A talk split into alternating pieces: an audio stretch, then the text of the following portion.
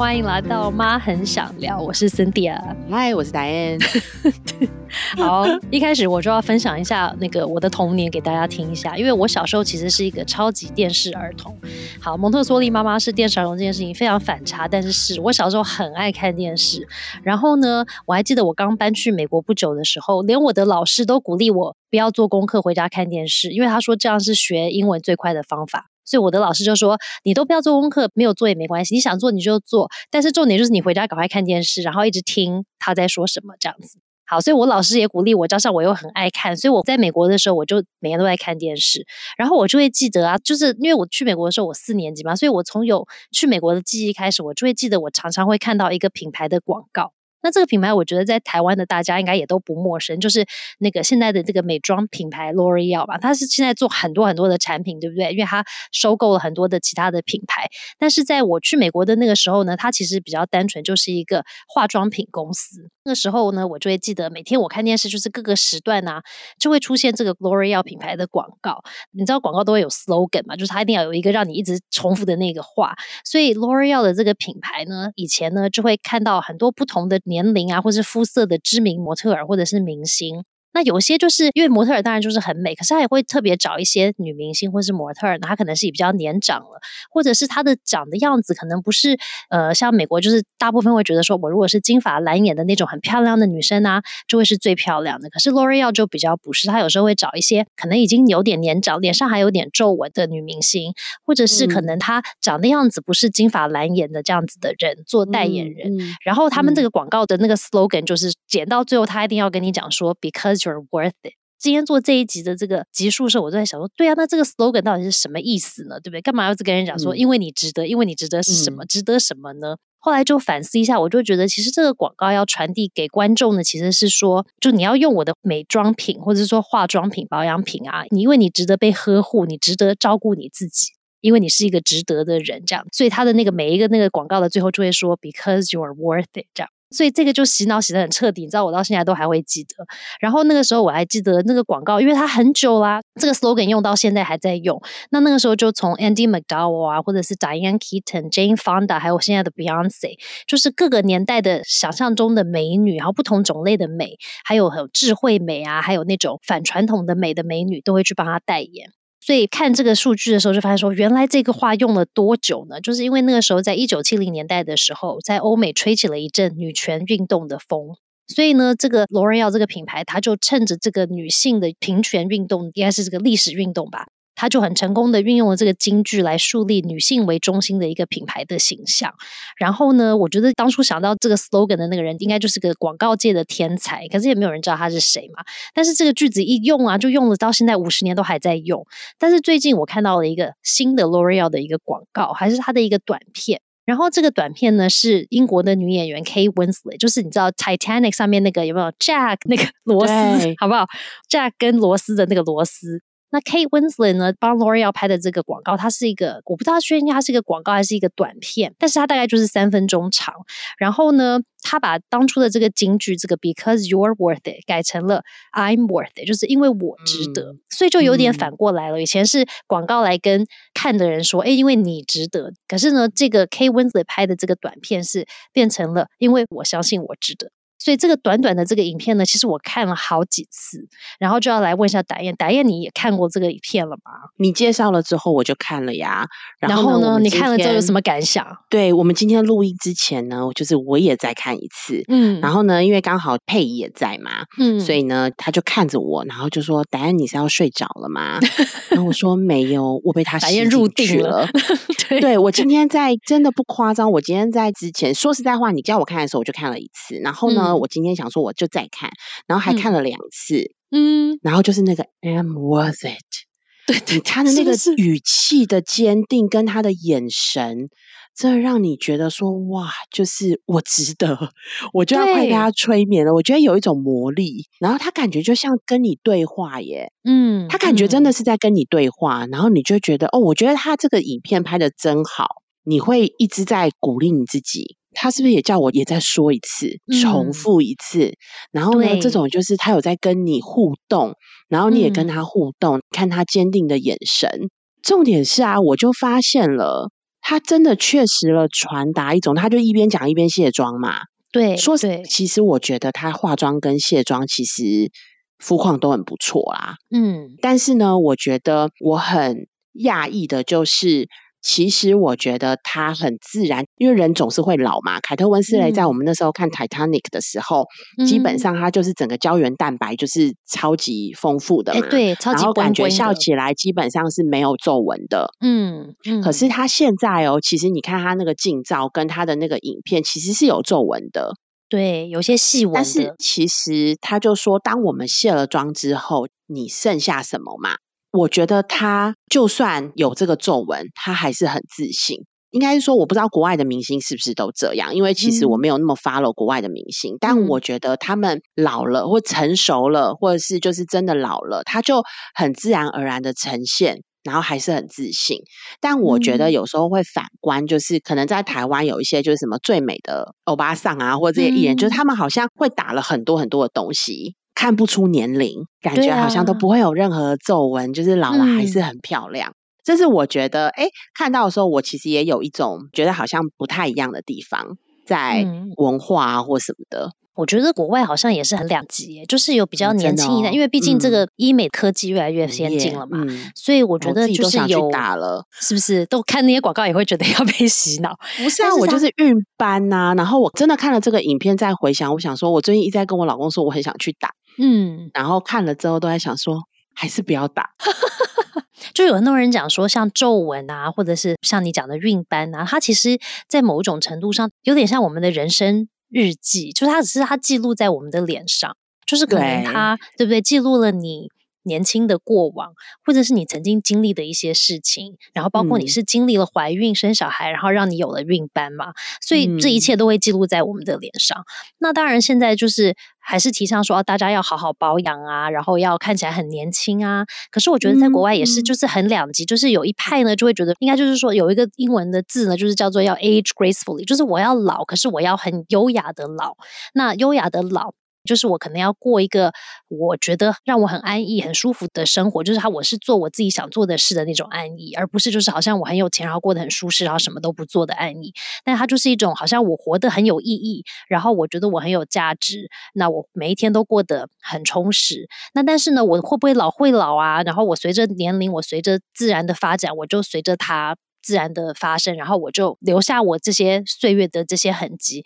然后我还记得我前一阵还跟我的儿子讨论这个话题，因为他就是一个非常注重漂亮、美丽的事物的小朋友，所以我们两个就会讨论这件事。然后有时候说，我就跟他说：“哦，你知道吗？妈妈最近老了。”然后就说：“哦，我觉得你不要老啊，因为你就是你年轻这样很漂亮啊。”最后我们就在讨论这件事，然后我就给他看奥黛丽·赫本的照片，我就跟他讲说：“ 你看哦，奥黛丽·赫本年轻的时候长这么漂亮哦。”然后我就说：“像我就觉得她很漂亮，是因为她很有气质。”然后我就给他看她后来年老的照片，我就说：“你看她年纪大的时候变成这样子，你会觉得她不美了吗？多了很多皱纹哦，她长得还是很像她年轻的时候，可是就老了。”我就说他就是属于没有去美容的明星，然后你看他的样子，你会觉得他不好看了吗？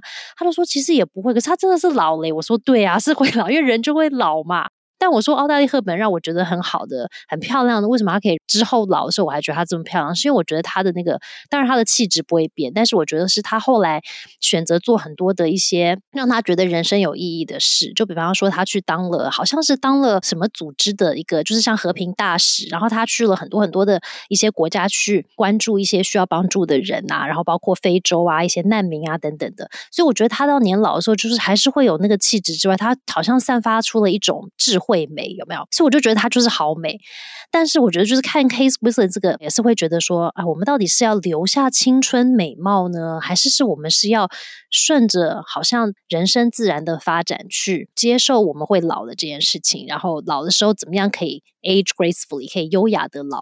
我觉得这个就是值得去让我们想一想的事情。这好适合我们现在听哦。因为现在真的说我们这个年龄嘛，对呀，我们是不是真的就是渐渐要老？我最近也都在跟我先生说，嗯，我觉得真的有变老哎。对呀，你就是你可以你回头看还没有生小孩前，或者可能你跟你先生刚认识的时候的照片，就是那个胶原蛋白显然就不见啦，就是以前那个脸颊上很墩墩的那个，就是空空的，有没有？现在，然后就是眼神也是，我觉得以前会有一种炯炯的眼神，对对对，然 后就是有一种啊，就是一切都是好新哦，然后哇，就是好美妙的那种眼神，然后现在都不是那个眼神了耶，我想现在我们是怎么了？现在就是觉得有一种好像啊，我的教练说他是一种有智慧的眼神，对我说疲惫也是一个，对他说你不觉得我们现在的眼神比较有智慧？我说好像比较像是看手机看太多疲惫了吧，眼神很累，对呀，真的，然后我就觉得说，哎，我们真的老了。可是我觉得你刚刚讲到 K Wednesday 这个影片，为什么可以让我们才三分钟，对不对？我们可以一直重复、一直看那么多遍。我觉得是像你讲的，他好像真的在跟我们对话，就是他不像是广告，好像就是你知道他就是给好几百万人大家同时看的那种广告，而是你会觉得他在一对一的跟你做交谈，好像一个你的朋友来跟你说，他没有在推销任何东西，但你听他说，就是好像他在鼓励你，就是告诉你说。我值得，对，但为什么值得呢？而且我觉得他达到了很多的，像我自己觉得一些点，就是他说，那像你刚刚讲，就是我卸下了这些外面的妆，有没有？我的这个专业人士帮我梳的头发，帮我化的妆，都卸下这些之后。还有什么？到底剩下里面的是什么呢？那我觉得到我们现在这个年龄，常常就会反思的，就是真的就是这个。那卸下了这些，比方说光环啦，或者是抬头啊，卸下很多这些责任啦。那在里面的那个到底是什么？到底是谁？那他到底值不值得呢？因为这样，导演以前跟我们分享的，就是身为一个人，不管是男生还是女生，都是想要得到一个就是我值得的那种感觉嘛。在不同年龄都是，所以我们就一直追着这个。对呀，就觉得说啊，我要当一个值得。的人，我要当一个可爱的人。那我觉得那个 K 文字的短片为什么让我觉得很被打动？就是因为他问的那个问题，让我会去反思，说对啊，那到底卸下这些东西了之后。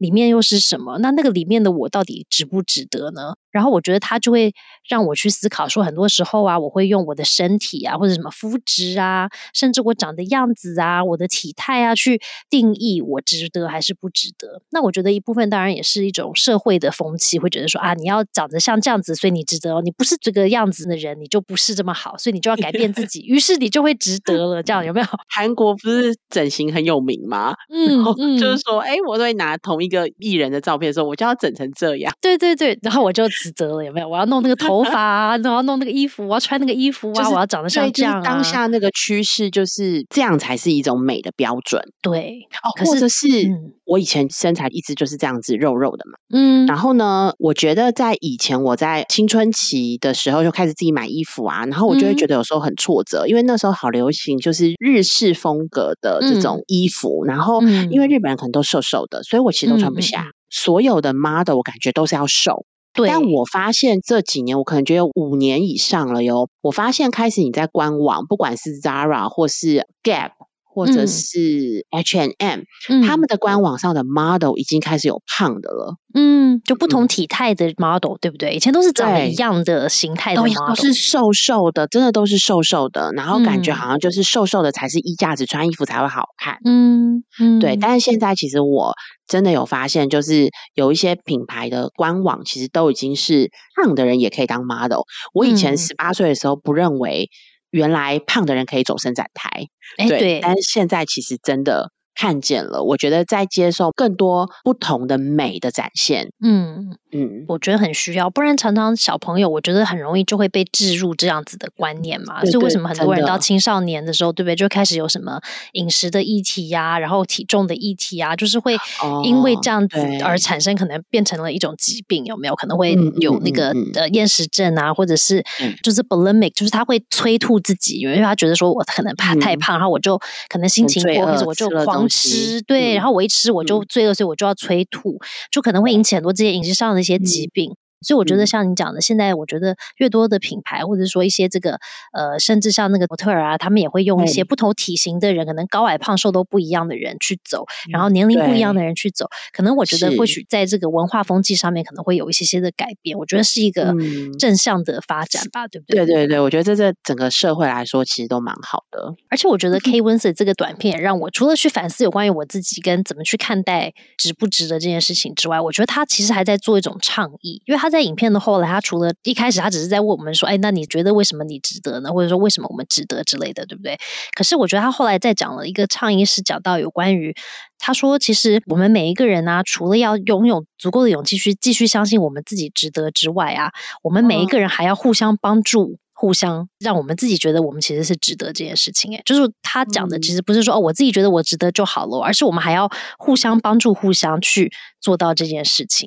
因为他说，毕竟说的比做的容易，就是说哦，我值得，我值得就很好说啊，对不对？然后我要就是类似像自我洗脑，说我值得，我值得也是可以的。但是问题他说，其实我们毕竟说真的，说到底，我们每一个人一定都有我们自己觉得对自己不满意的地方，或者很想要改变的地方，对不对？然后或者是一直去跟别人比较的地方。那每一个人点可能不一样，但是一定会有那个你自己觉得不够好的地方。那他说，有些时候我们可能拥有一些伤疤，可能有一些不完美，或者有一些差异跟别人不同的地方。可是他说，这个就是为什么我们每一个人都会与众不同啊。但是他说，我们要做的其实是，不管你在世界的任何的地方，不管你的性别是怎么样的啊，你的年龄是怎么样的啊，他说，其实我们就是要很努力的站出来，然后要不管我们是选择要怎么样去定义我们自己，我们都要同心一致的去和谐共融，然后不要去互相批判，说，哎呦，你这样子是不是头发这么蓬啊？为什么你的身材跟我长得不一样啊？你这样就不美啦，等等的。他说，其实我们就是要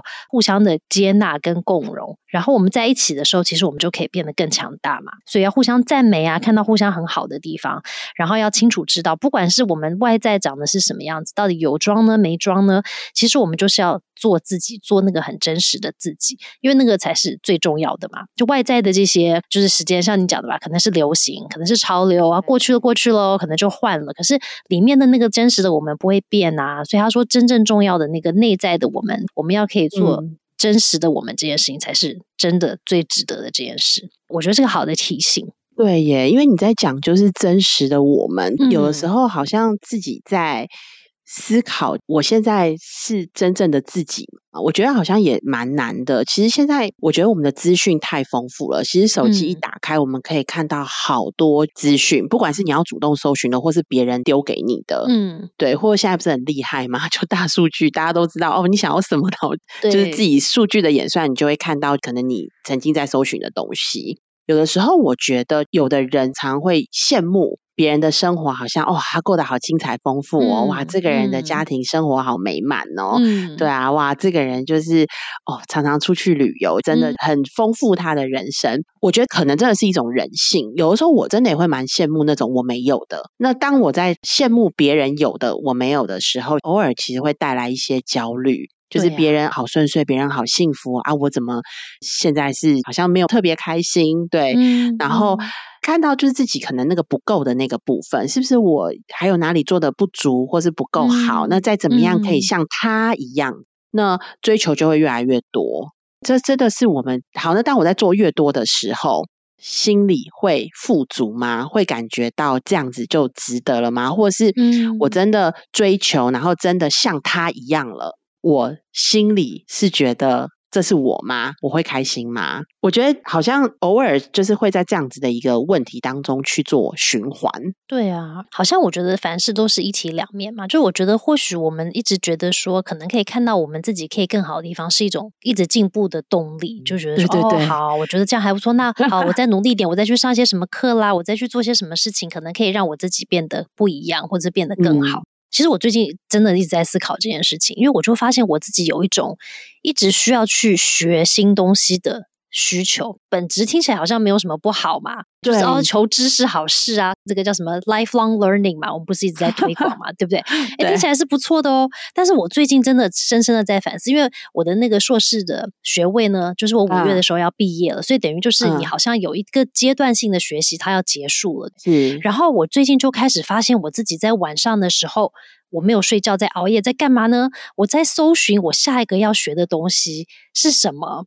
我就突然就开始最近反思说，为什么我要一直去追求各种的新的学习？就我不能就学习完到一个阶段我就休息一下吗？哦，好好享受那个休息的有没有成果，或者是说感觉，然后放松一下，然后下一个阶段我想学什么就学什么嘛，没想学什么就不学，对不对？可是我不行诶，我需要一直追那个下一个要学什么学什么，我就觉得说这件事情有点奇特，觉得为什么我需要一直去不断的学新的东西？到底我在追求的是什么呢？是真的只是学新知识呢？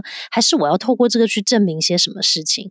然后我就发现说，好像我一直在追求学新的东西的时候，其实是因为我在找一个好像人生的方向，因为我想要过一个有意义的人生嘛。就会觉得说，那到底下一个阶段的人生意义是什么？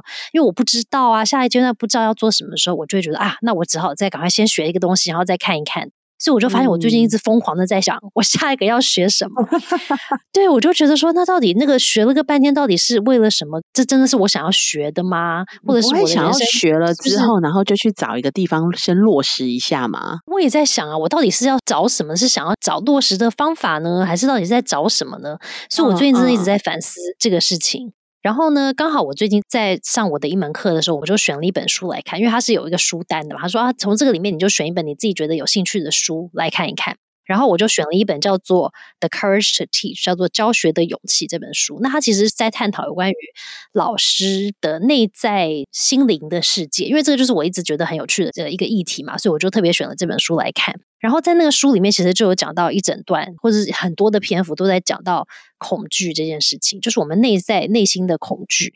他说，这个每一个人的恐惧不一样。有些呢是对别人的恐惧，就是我觉得对外在的人有一种潜在的恐惧，就可能他们会伤害我啦，或者我不知道他们会不会受控啊等等的那种恐惧。那另外一种是我想象出别人对我的恐惧，有吗，就是说我想象他可能很危险，或者我想象他会伤害我，可是其实事实不是这样，可是都是我想象出来的哦。那其实各种的恐惧，不管我们是对自己内在的一种自我的恐惧，或者是对别人的恐惧，或是对一切的一种未知的恐惧。它这些恐惧其实就会让我们跟别人之间，或者是在我们生活里面产生一种距离感，然后我们就也跟我们自己产生了一种距离感，就我也没有办法好好的跟我真实的自己去有一个很亲密的连接，有没有？跟自己的内在的真实的我还也有一个距离，因为我有一个潜在的恐惧。然后我就读到这个，我就想说，真的耶，那我其实内在有好多好多的恐惧，只是我以前没有真的好好去思考，说到底在恐惧什么，或者是他们到底是哪一种类型的恐惧。那这个书里就讲到一些，就举一些例子啊，说，哎，到底那大家都在害怕什么呢？然后他说，有一些恐惧可能是害怕犯错，像我们以前有聊到的嘛，很怕犯错，因为这个是表示我就不好了，还是说，就我就不完美了之类的，或是有些是害怕他没有办法被别人理解，就是如果我真的把我内在的话说出来，或者是我表达了我自己之后，别人不能理解我，对有些人来说是一个很大的恐惧。那有一些人呢，是觉得我很害怕我卷入一些我不想被卷入的事件或者是事情，就可能那个事情不好。或者是那个事情很麻烦，我不想要卷入那个里面，所以那也是一种恐惧。那有一些人是恐惧他自己会不小心暴露他自己其实很无知，就他不知道的地方被别人发现了，就好像会觉得说，哎，这个很可怕。那有一些人呢，会觉得说，因为每个人其实都有潜在的一些偏见，对一些事情的偏见。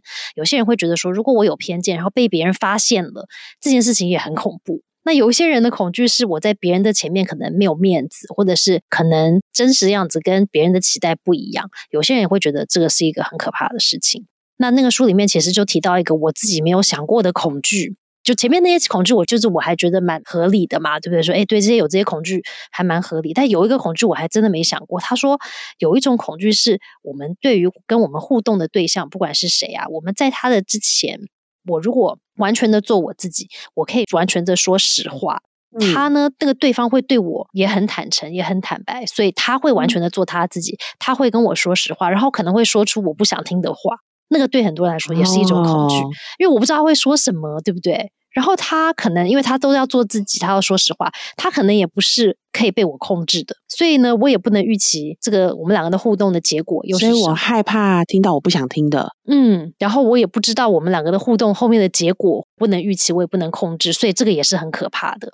所以我都没想过说，哎，如果我跟一个人互动的时候，我其实潜在的这样的恐惧，还我真的没有想过，是因为我觉得那个人很。很真诚做自己，我会觉得很好啊，对不对？可是我不知道是我会发现这样子的人我不能控制，跟这样的人我害怕他会跟我讲到我不想听的话，所以我想说，哎，这我没有想过我有这种恐惧，哎，所以这个就让我反思了很多。总之，最近讲一大堆事情，然后呢，我就发现，对不对？那书上就讲到说，其实当我们内心有这种各种恐惧的时候，不管因为这本书是在讲老师跟学生的关系嘛，对不对？可是他其实讲到最终是讲到说，这种内在的恐惧其实就是让我们每一个人会变得更封闭。然后因为我们要保护自己啊，又很害怕，对不对？那害怕的第一步当然就是要保护好自己嘛。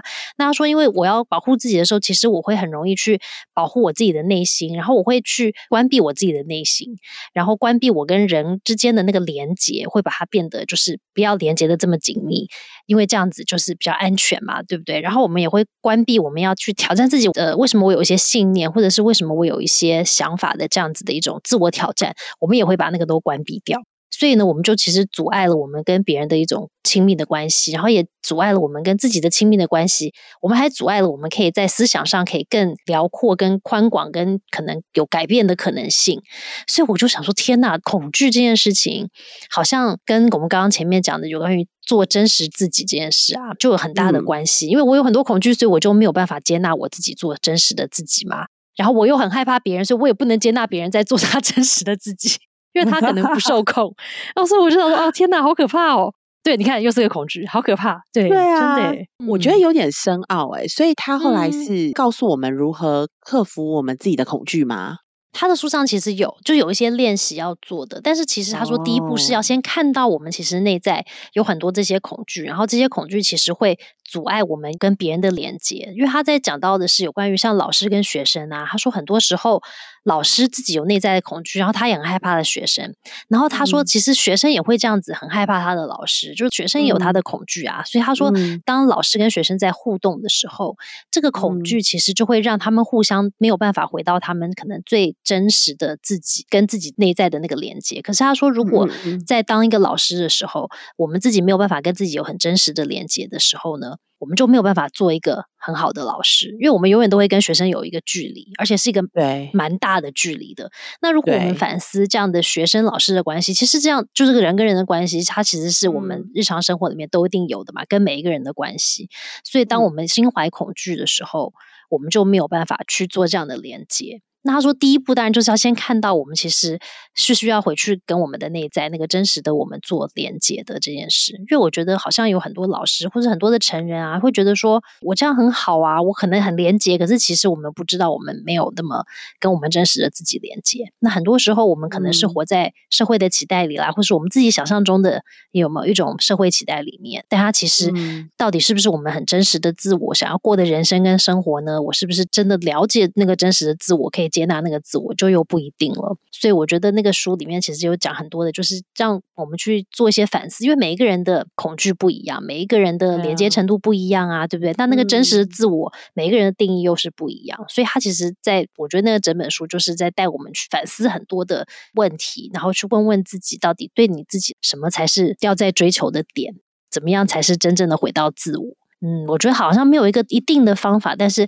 我觉得如果有开始在思考这件事情的时候，可能就是一个好的开始吧，就可以帮助我们去思考一些、反思一些事情，那就可以让我们离自己的那个内在可以又再近一点点。那我们怎么发现我们在恐惧什么呀？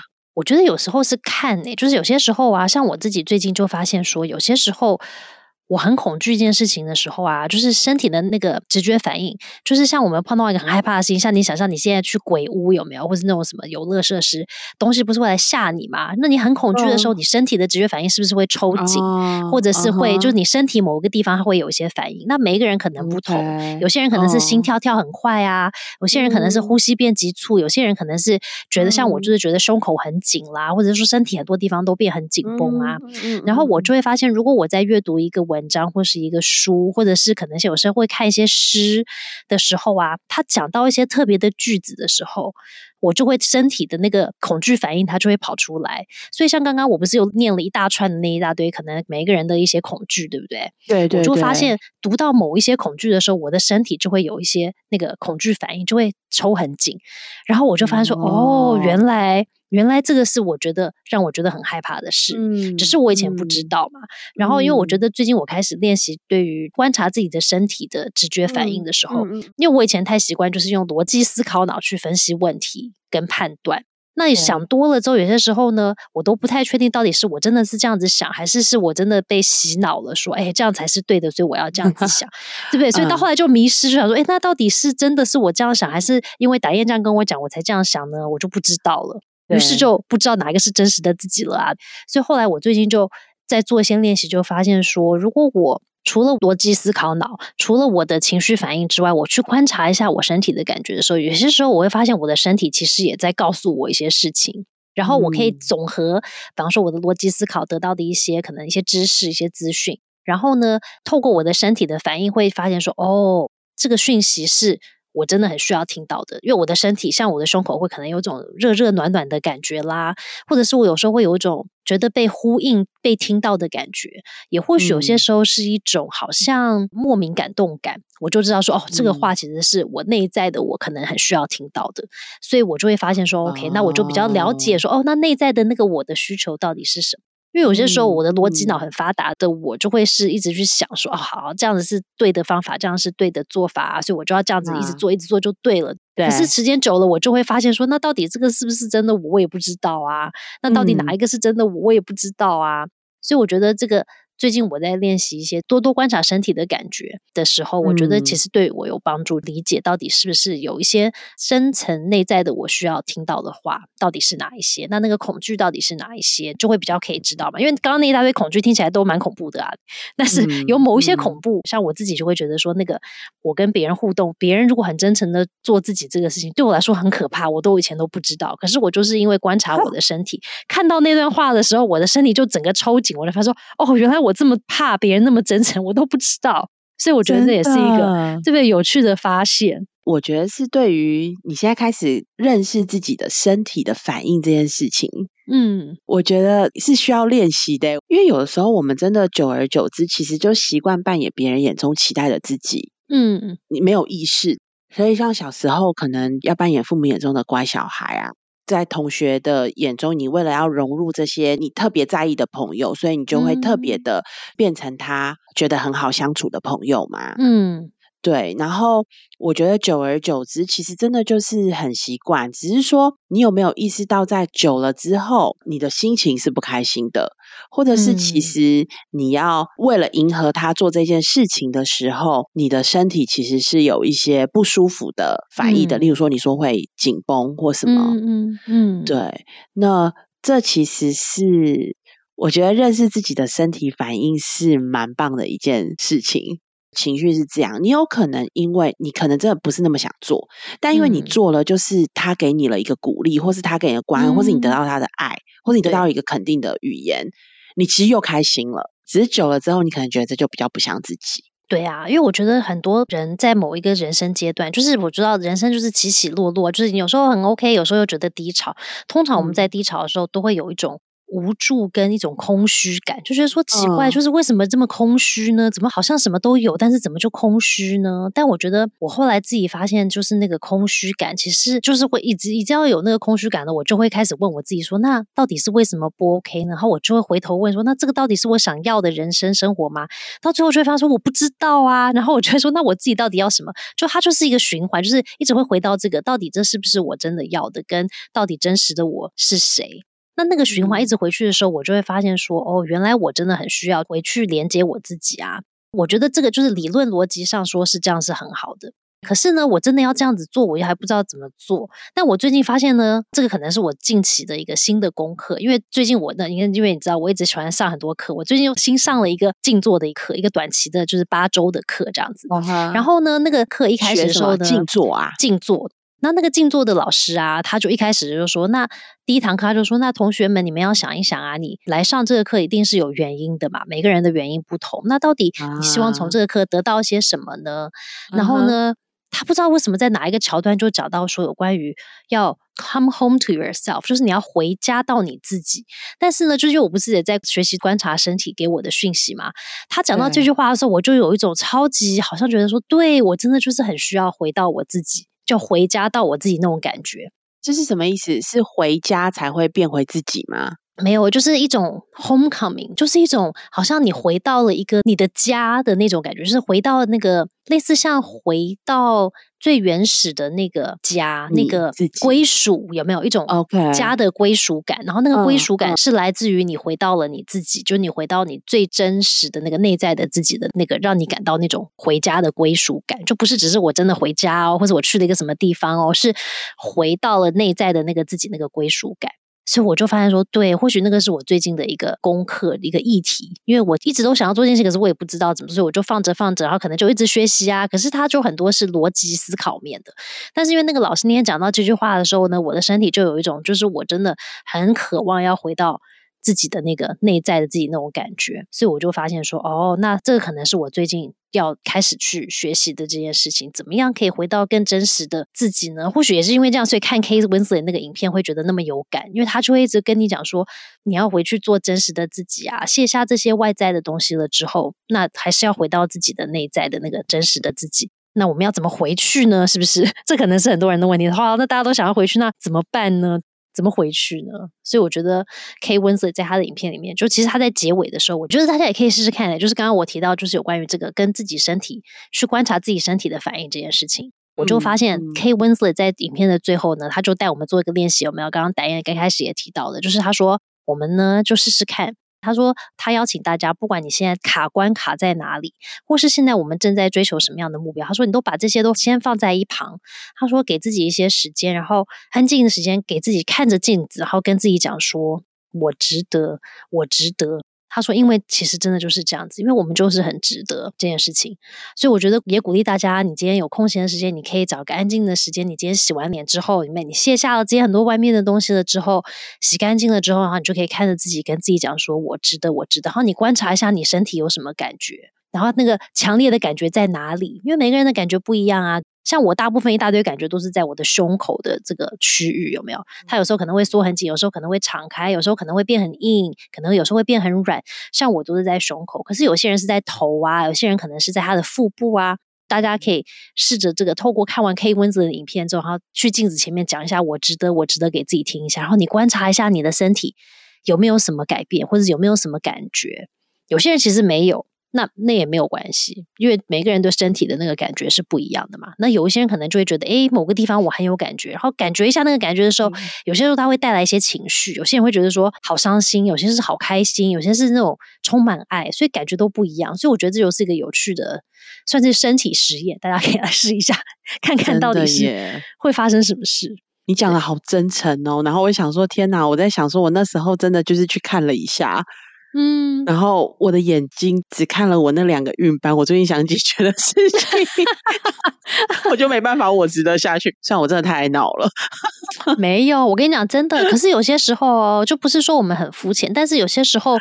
虽然我们的脸可能记载了可能我们的人生发生的事嘛，对不对？像你可能是怀孕才产生了孕斑，但是当它清除的时候，其实也是有一种焕然一新的感觉。像我今天也在做我其中另外一堂课的一个练习，它就这个中文叫什么半陀拉吗？就是你知道你画一个圆圆的圈圈，然后里面你就自己画你要画的东西。有些人是画一些会重复的一些形状啊，或者是一些图腾啊，有没有？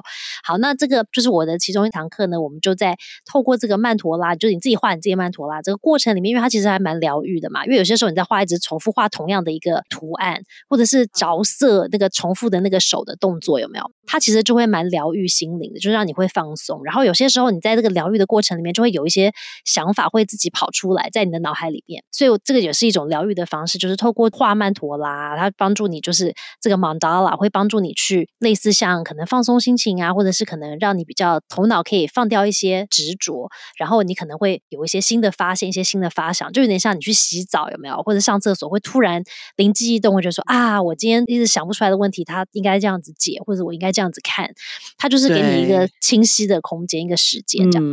对，然后我今天在画我的曼陀拉的时候，就发现说，就是我常常会觉得说，事情就是这样就定案，就是事情就不能变了。可是其实不会啊，就是其实在那边画的时候，我就觉得说我这样画也可以，我那样画也可以啊，不是说我一定只可以这样子，然后都不可以变。但我觉得光是想到这个，就让我觉得有一种很放松的感觉，会觉得说，对啊，干嘛这么自我要求到所有事情，就是一旦定了就一定要这样子？其实变一变也没关系啊。但瞬间我就得到了一种好像放松的疗愈感。那我觉得讲到你的那个斑斑啊，对不对？有些时候你就是需要一个焕然一新，就是可能处理完那个斑之后，你就觉得哎，好像卸下了一些什么，然后你又可以看看那个时候的你需要的是什么。所以我觉得有些时候它就是可能是一个帮助你去重新 reset 的一个媒介吧，对不对？每个人需要 reset 的方法不同，或许那个就是最近你的身体跟你讲说，哎，没关系，你去打班啊，然后等于是重新来过一下，然后你又可以重新开始，感觉一下你现在需要的是什么。我觉得那也是一个蛮好的事情。总之今天这一集我都不是很确定我们到底是在聊什么，但是重点当然就是到底要怎么回到我们真实的自己呢？其实说这个是个，我觉得这个是个人生的议题，好像大家都想回去到真实自己，但是到底要怎么回去呢？我觉得大家可能都还在探索这件事情，都不知道，这是一条很漫长的路。对。但是我真的，我跟达燕非常的推荐大家可以花个三分钟看一下 K Winslet 的这个影片，因为看完之后你可能就会。有一些反思，或者是让你觉得触动你的点，那可能跟我跟达燕看到的点不太一样啊，对不对？达燕看到了他的台班，然后我可能就是看到了我的各种值得的跟那个恐惧点。那可能或许大家也可以跟我们分享一下，你看完之后你发现了什么呢？有触动你的点又在哪里？所以呢，今天这一集呢，就是一个让大家可以或许有机会多多的认识内在的自我的一集，或许听了之后有一些收获。所以就我觉得有开始最重要。对，有开始跟找到自己可能想要去看的观念的一些转动。对对对，凡是一切的开始都是好的开始。所以今天就聊到这里喽，妈很想聊下次见，拜拜拜。